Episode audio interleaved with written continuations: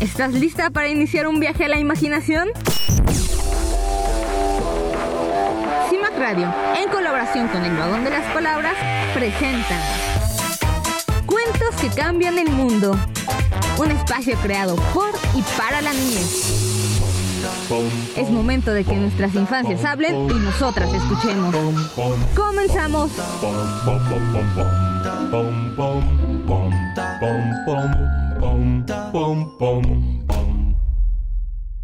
Bienvenidos a todos y todas que nos acompañan el día de hoy. Yo soy Mariana LG y estamos en un nuevo capítulo de Cuentos que cambian el mundo. Y hoy estamos con un viejo amigo a quien le voy a pedir que se presente. Me llamo Manuel Sebastián y tengo 8 años. Emma, ¿qué tal? ¿Cómo has estado? Bien. Tú ya nos acompañaste una vez, ¿verdad? Sí, en lo de en lo de en el programa de la semana pasada. En el programa de de hace dos semanas va a ser. Sí. ¿Y te gustó venir? Sí. Perfecto, entonces espero que esta vez también te guste muchísimo. Sí. Cuéntame, esta semana que pasó tuviste una nueva experiencia. Fuiste a escalar, ¿verdad? Sí, con usted. Sí, conmigo. ¿Me puedes contar un poquito de eso para que nuestros amigos y amigas que nos están escuchando sepan qué es esto de escalar y qué tal es? Pues me tenía que agarrar de las piedras y subir mis pies. E ir pues escalando, ¿no? Sí, sí. De repente para arriba, de repente para la... Abajo. Para abajo, de repente para la derecha, de repente para la izquierda. Sí. ¿Y qué tal fue? ¿Te gustó? Sí. ¿Qué fue lo que más te gustó? Lo de la colchoneta y lo de la, y lo de la silla. ¿Qué te gustó de la colchoneta? Que, que cuando me bajaba de las piedras, este, mis pies tocaban la colchoneta. Ah, claro. Estaba suavecita. Sí. ok. Por eso conocí el lugar. Porque Sí, está todo alrededor. Sí, La colchoneta suavecita para que no nos lastimemos y nos caemos. sí. ¿Y la silla? ¿Qué hiciste con la silla? Me subí a ella y, y me tenía que de las piedras, pero ya yo nada más estuve 8 segundos. Te colgaste de una estructura y Sí. te quedaste ahí colgado para ver cuánto aguantabas, cuánto aguantaba tu fuerza para quedar colgado. Sí. Y aguantaste 8 segundos. Oye, son muy buenos 8 segundos, ¿eh? Cuando yo empecé, apenas si llegaba a 5 o 6 segundos. Cuando se empezó a ir. Cuando yo empecé a ir. Entonces, es un muy buen número. Pues me da muchísimo gusto que te haya gustado ir.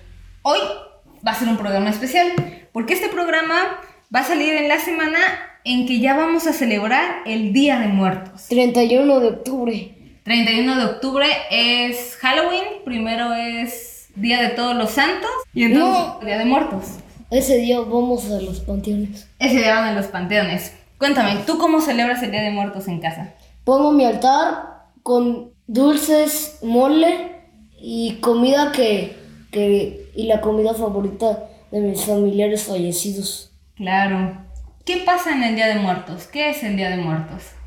Es una tradición en donde eh, les tienes que ir a dejar, tienes que ir a los panteones a dejarles flores a, a los a tus familiares fallecidos. Ese día llegan y los recibimos para pasar un- unos días, un par de días con ellos. Sí, Entonces, hoy vamos a leer un cuento.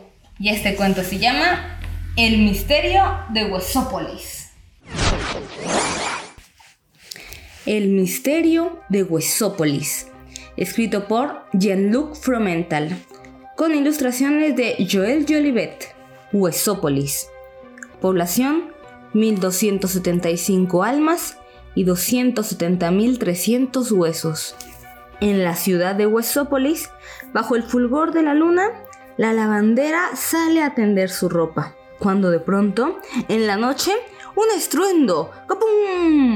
Aparece el peligro horrendo. El carnicero se levanta temprano a preparar la mercancía y a llenar su aparador. Pero algo lo va a dejar renguillo. Cuando de repente, ¡prum! pasa dejando un rastro rojo. Esto es tremendo, dice pataleando el carnicero estropeado. Si al menos se hubiera contentado con un filete, pero oh no, se ha llevado su fémur. El señor Oseobif, aún medio dormido, oye un gran ruido en su cámara fría.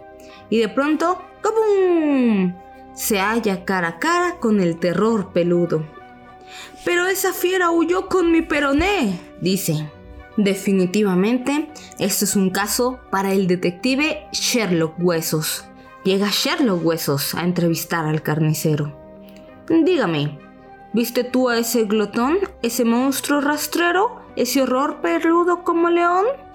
Un cancerbero, un moloso, algo incierto, un demonio encubierto lleno de pelos que me arrebató mi hueso y me dejó patituerto.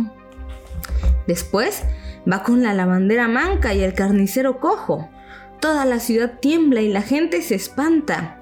¿Quién será la próxima víctima de este demonio? De repente, en la sala de espera del osteópata duro hueso, el cual da alivio y repara esguinces y luxaciones a la población frágil de articulaciones, está trabajando. Cuando de repente, ¡cabum! El terror voraz aprovecha ese momento preciso. ¡Un pillaje! ¡Un saqueo! Más tarde declararía furioso el osteópata tullido, dominado por la histeria. ¡Doce vértebras! La tibia de la señora Hueseria y mi coxis tan valioso. A lo que le responde Sherlock Huesos. Dígame, ¿usted vio al monstruo? ¿Al terror voraz? Sí, era una gorgona, un grifo gritón, cabeza de águila, cuerpo de león, cuyo apetito salvaje me impedirá que trabaje.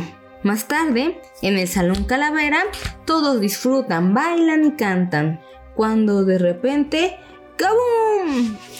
Pasa el terror voraz y todos empiezan a gritar, ¡San Huesos me ampare! ¡O exilio!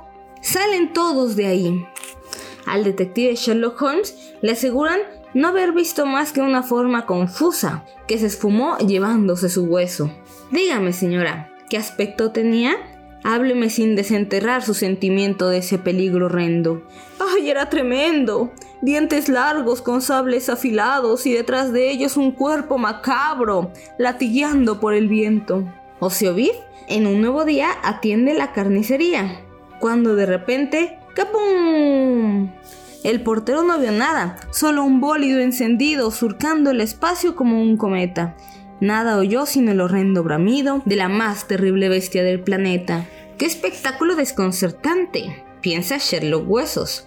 Todo este público desparramado.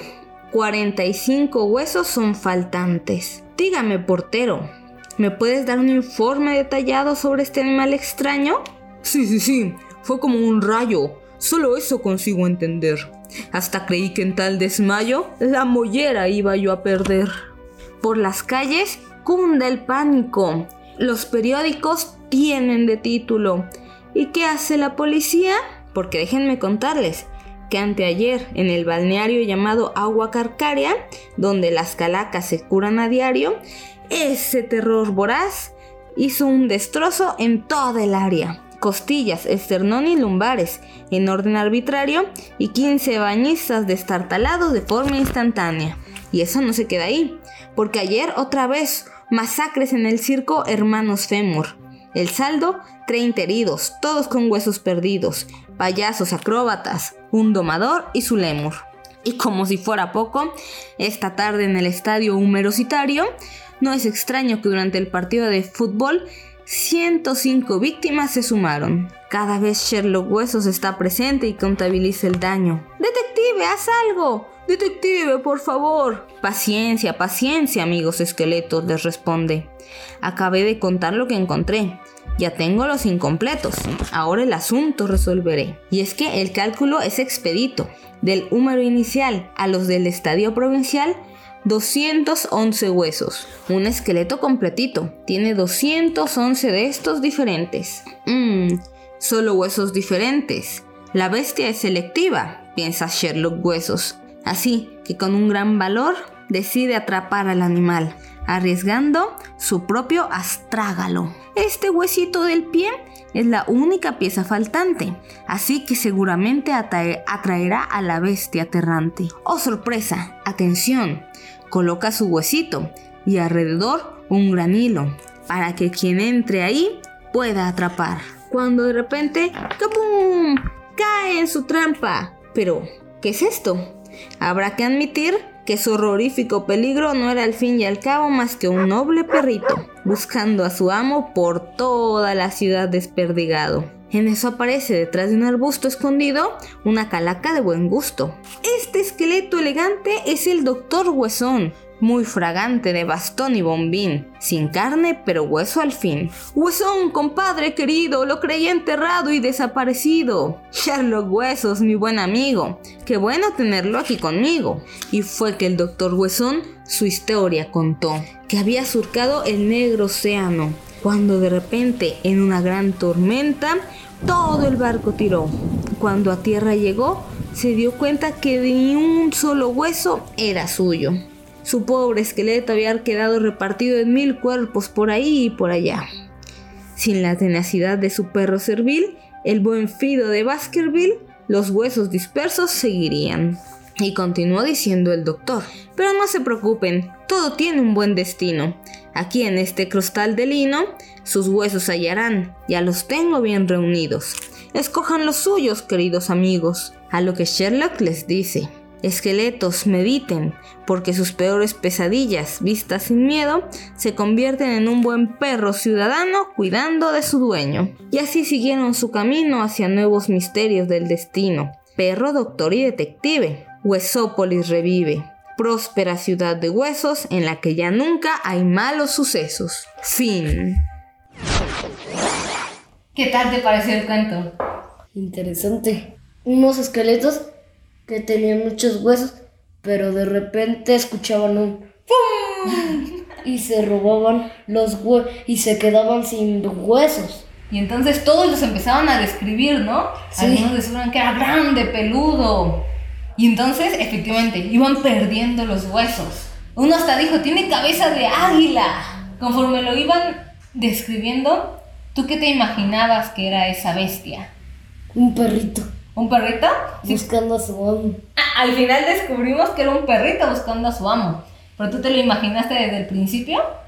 Yo me lo imaginé que era un, que era, que era un, este, un, un extraterrestre. Un extraterrestre. Para como lo iban describiendo, sí parecía un extraterrestre, definitivamente. Sí. Y al final, exacto, era un perrito que estaba ayudando a su, a su dueño a recuperar todos sus huesos. Y entonces hoy vamos a seguir platicando de esto, pero muy acorde a la fecha, traje algo para degustar. Es de muerto. Es de muerto. Tenemos aquí chocolate y pan de muerto. Yo también aquí tengo el mío. Para que compartamos nuestras, nuestro Día de Muertos, nuestro programa especial del Día de Muertos, como se debe, con chocolate y pan.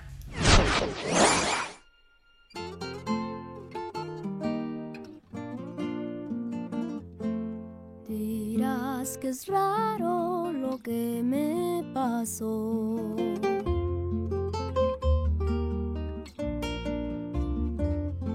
Parece que anoche te encontré en mis sueños.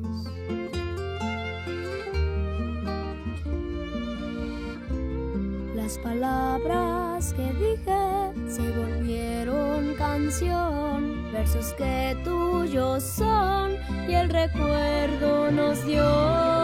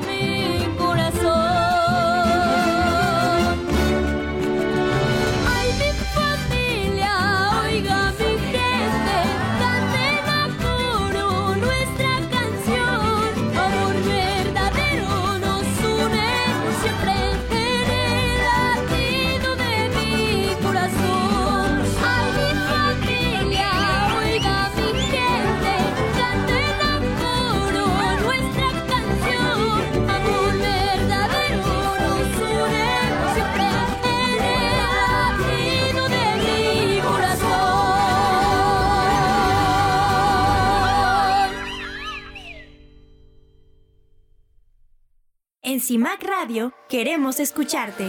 Comunícate con nosotras al 55 60 60 55 71 55 60 60 55 71 y déjanos conocer tus opiniones sobre nuestra programación. CIMAC Radio, periodismo con perspectiva de género. ¿Está rico? Sí, es de yema. ¿Qué te parece si puedes oler el chocolatito? A mí me huele a café con chocolate. A café con chocolate, ¿lo has probado? No, ¿No? Me imagino que debe saber rico. dulce. Está dulce. ¿Está bueno? Sí. Qué bueno. Entonces, estábamos, hablando, estábamos platicando sobre la tradición de Día de Muertos. ¿Tienen alguna preparación previa? Por ejemplo, yo cuando voy a ponerme altar de muertos, desde un par de días antes vamos a Tlacolula. Para quienes no conocen Tlacolula, es aquí un pueblo cercano a la ciudad de Oaxaca, en donde ponen un tianguis especial de Día de Muertos. Y entonces venden muchísima fruta, dulces, chocolate, venden todo lo necesario para poner un altar de muertos. Entonces en mi familia, esa es nuestra preparación. Vamos a las compras y luego ya llegamos y todos entre todos ponemos nuestro altar. ¿Tú tienes el- Ajá. Mi mamá compra con las floreras que están afuera del panteón de mi casa. Ah, ok. ¿Y qué pones en un altar? Eh, chocolates, paletas, bombones, mole, eh, flores, mandarina, naranja. eh, a veces pongo pomelo, mango, higos, guayabas, chocolate caliente de leche y un vaso de agua para, lo- para mis familiares fallecidos. Vaya. Y, y chocolatines. Y chocolatines, qué rico. Está muy, buen, muy bien surtido ese altar. Tienen todo un festín. Sí, aunque mi mamá va a las dulcerías. ¿Va a las dulcerías? ¿A comprar qué? Dulces. A comprar los dulces. ¿Has probado las calaveritas de amaranto? O luego que también hay de azúcar. Yo me confundo más con las de azúcar. ¿Con las de azúcar te gustan? Ah, es que sí son bien buenas. Están dulcecitas. A mí también me encantaban cuando era niña. ¿Y a quién dedicas tu altar de muertos? Mm, ah, tengo dos tíos que fallecieron y eh, tengo y tengo un bebé que Entonces le dedicas a esas tres personas tu altar. sí Ahora entiendo los dulcecitos. Y entonces sí tienen sin duda su, su festín ahí de chocolatines, de dulces, todo el altar. Todo el altar para ellos. sí. Mi altar también yo se lo dedico a mi abuelita, a igual tengo a un, a un bebé, a mi sobrinito, que ya falleció. Que ya falleció, a mi abuelito también, y a un amigo muy cercano de la familia, a un padre. También ahí le y dedicamos también se lo dedico a, mi, a mis dos abuelos. También se lo dedicas a sus dos abuelos. sí. ¿Te gusta esta fecha? sí ¿Qué es lo que más te gusta de esta época? la ir a visitar a los a mis familiares fallecidos e ir a la feria a la feria del panteón Ah, genial. ¿Qué hay en la feria del Panteón? Caba, jueguitos mecánicos, yo me... A mí me gustan más los caballitos y, y los carritos que son de Minion. ¿Los carritos de Minion? Sí. Mm. Son de esos que dan como curvas, pero se alzan bastante. Ah, bueno, los voy a buscar la próxima vez que vaya. Sí. A mí lo que más me gusta es ir a este mercadito, a este tianguis que te estaba contando, hacer las compras con mi familia, poner el altar y disfrutar de chocolate con pan. Es una de las cosas que más me gustan de Día de Muertos. Y por supuesto que recibimos a nuestros seres queridos que vienen a visitarnos. Igual con sus fotos. Igual con sus fotos que se ponen en el altar. Sí. ¿Tú ya viste la película de Coco? Yo. Y dice algo muy bonito, que las personas permanecen vivas siempre y cuando permanezcan estos recuerdos. Que haya personas en el mundo que siguen transmitiendo recuerdos de ellas, que siguen contando cosas de ellas. Sí. ¿Tú qué piensas de esto? Muy bonito. ¿Qué es? ¿Que es muy bonito? Sí. ¿Me quisieras contar alguna anécdota, algo que recuerdes de tus, de alguno de tus dos abuelitos o de tus abuelitas? Se llamaba Miguel Díaz. Eh, yo recuerdo que ella siempre chuleaba a mi mamá. Ah, qué bonito. Sino cuando recordamos a nuestros seres queridos es como traerlos nuevamente, como invitarlos también a esta, a esta mesa, a que compartan con nosotros el chocolatito, el pan. Fíjate que igual algo que me recuerda muchísimo a mi abuelita, a mí, bueno, se llamaba Francisca. Mm. Pero, pero yo le decía a mí. Y algo que me recuerda muchísimo a ella es que precisamente ella en estas fechas hacía chocolate. Iba, yo la acompañaba al molino, hacíamos el chocolate, luego lo partíamos en tablillitas. Y entonces ahora, pues continúa esa tradición en mi familia, mi mamá yo hacemos el chocolatito. Y cada vez que lo preparo, cada vez que inclusive huelo este aroma, pues viene, viene a mi mente todos estos recuerdos con ella. Hola, soy Sara, la unicornio, y estoy muy emocionada porque esta semana celebraremos el Día de Muertos. Esta es una celebración muy especial en México, donde recordamos con amor y alegría a las personas que ya no están con nosotros y nos preparamos para su llegada. Para esto, les hacemos un altar con flores, velas, fotos, frutas y sus cosas favoritas. Les ponemos comida, bebida, dulces y pan de muerto. En mi familia, el altar lo dedicamos a mi abuelo y a mi abuela. Esta época es de mis favoritas, pues los hogares se llenan de deliciosos sabores y olores, como chocolate, pan, mole y flor de cempasúchil. ¿Tú te sabes la leyenda de la flor de cempasúchil? Cuenta la leyenda que hace mucho tiempo existieron un par de niños que se conocieron desde su nacimiento. La niña se llamaba Xochitl y el niño Huitzilín. Ambos compartieron infancia Crecieron juntos y al final su amistad se convirtió en un dulce y tierno amor juvenil. Tanto era su cariño que un día decidieron subir a lo alto de una colina, en donde el sol deslumbraba con particular fuerza, pues se sabía que allí moraba el dios del sol. Hicieron todo ese largo camino solo para pedirle a Tonatiuh que les diera su bendición y cuidado para poder seguir amándose. El dios del sol, al verlos tan enamorados, bendijo su amor y aprobó su unión. Desafortunadamente, la tragedia llegó a ellos. De forma inesperada, cuando Huitzilin fue llamado a participar en una batalla para defender a su pueblo. Y fue así como se separaron para que él marchara a la guerra. Después de algún tiempo, Xochitl se enteró que su amado había fallecido en el campo de batalla. Su dolor fue tan grande que rogó con todas sus fuerzas a Tonatiuh que le permitiera unirse a él en la eternidad. Este, al verla tan afligida, decidió convertirla en una hermosa flor, así que lanzó un rayo dorado sobre ella, y en efecto, creció de la tierra un bello y tierno botón. Sin embargo, este permaneció cerrado durante mucho tiempo. Un buen día, un colibrí, atraído por el aroma inconfundible de esta flor, llegó hasta ella y se posó sobre sus hojas.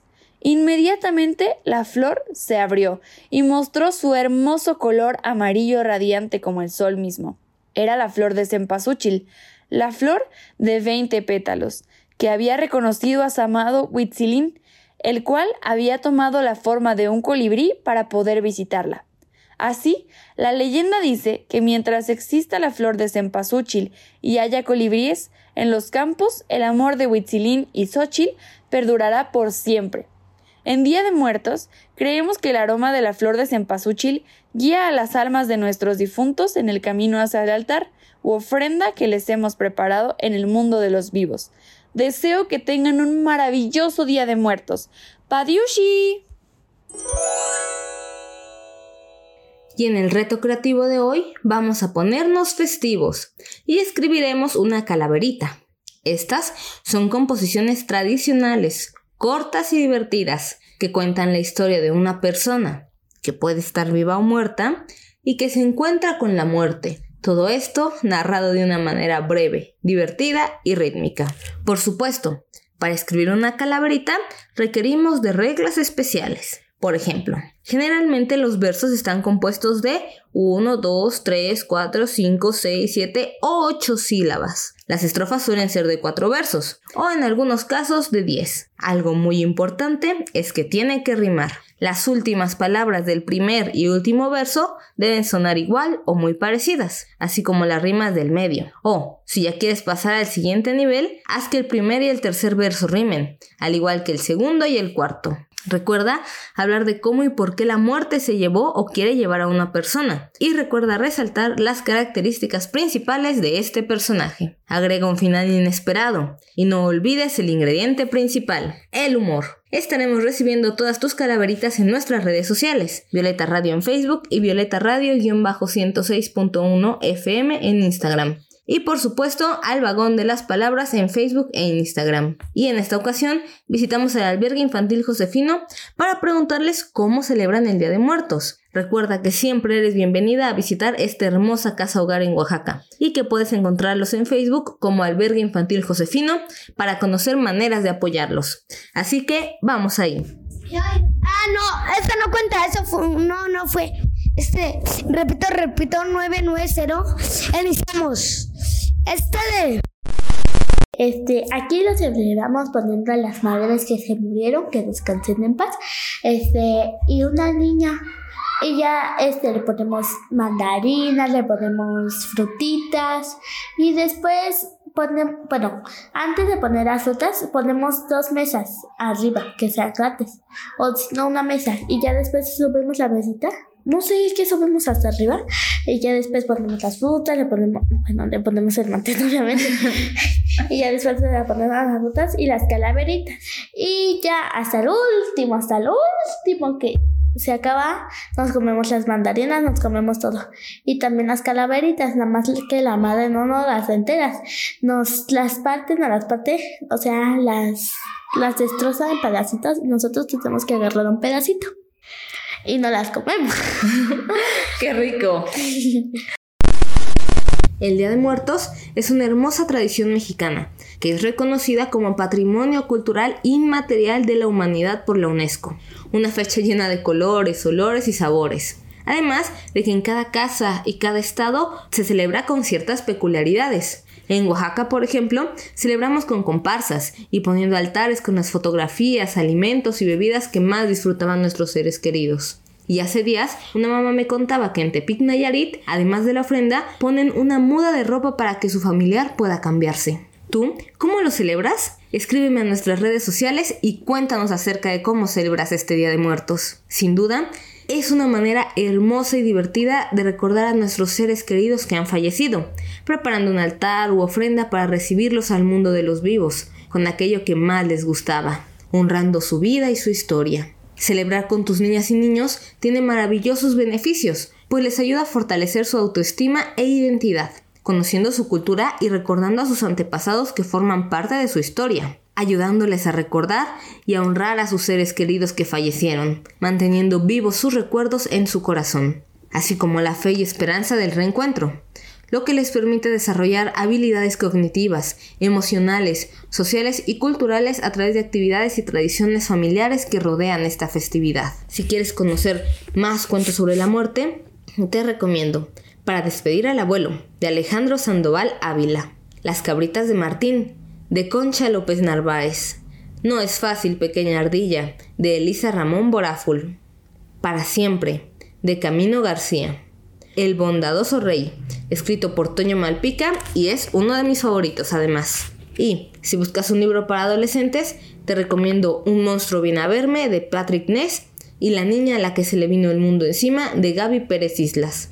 Si buscas más información sobre cómo hablar de la muerte y acompañar en el duelo de niñas, niños y adolescentes, te invito a visitar mis redes sociales, El Vagón de las Palabras, tanto en Facebook como en Instagram, en donde comparto información importante para madres, padres y tutores. Ya vamos a ir acabando este capítulo del día de hoy, pero antes de despedirnos, ¿Qué te gustaría compartirles a los demás niños y niñas que nos escuchan sobre el Día de Muertos? Lo de la feria de patio de mi casa lo de mis visitas y lo de mi altar. Lo de tus visitas y el altar. Entonces los invitamos a que vayan a la feria del Panteón. Del Marquesado. Ah, perfecto. Entonces ya escucharon. Los invitamos a que vayan a la feria del Panteón del Marquesado, del ex Marquesado, porque ahí pues van a poder encontrar unos juegos de minions y de caballitos muy divertidos. Y también de rifles y canicas y todas esas cosas. Muy bien. Entonces yo deseo que todos los, que todas las personas que nos están escuchando tengan y disfruten de un gran día de muertos en compañía de sus seres queridos, que pongan este altar así como Emma ya nos contó que pone el suyo y reciban a las personas que aman con estas cosas que les gustaban y que disfrutaban cuando estaban aquí con nosotros en la tierra.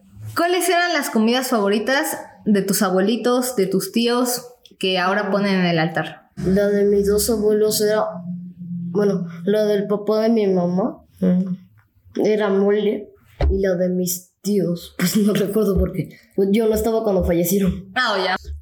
Yo en mi altar pongo un café de McDonald's. ¡Oh! Porque a mi abuelito le encantaba el café de McDonald's. O sea, siempre, creo que a diario iba todas las mañanas por su café. Entonces ahora, cada vez que ponemos nuestro altar, vamos, lo compramos y se lo dejamos para que lo pueda degustar nuevamente. Qué bueno. Hay que ir al mercado a comprarlo. También el mercado sin duda tiene otro sabor. Porque mi mamá lo compró de, lo compro de Pluma Hidalgo. Ah, sí, ese es muy bueno. Bueno, eso dicen, porque a mí no me gusta el café, la verdad. Pero mi mamá, mi hermano lo disfrutan muchísimo, mi papá también. Pero entonces también definitivamente el café no puede faltar en un altar. No. Muy bien, entonces con esto nos vamos a estar despidiendo por hoy. ¿Quieres mandarle saludos a alguien? A mi mejor amigo Alejandro, a mi mejor amiga María José, a mi mejor amiga Chantal, a mi mejor amiga Ares, a mi mejor amiga Vanessa, a mi mejor amigo Leo, el de las bromas pesadas. sí. Sí. A mi mejor amiga Mavis. Y a mi mejor, a mi mejor amiga Andrea y a mi mejor amiga Meredith. Perfecto, entonces saludos a todos ellos. Nos despedimos con esto por el día de hoy. Yo soy Mariana LG y puedes encontrarme en las redes sociales como El Vagón de las Palabras. ¡Adiós!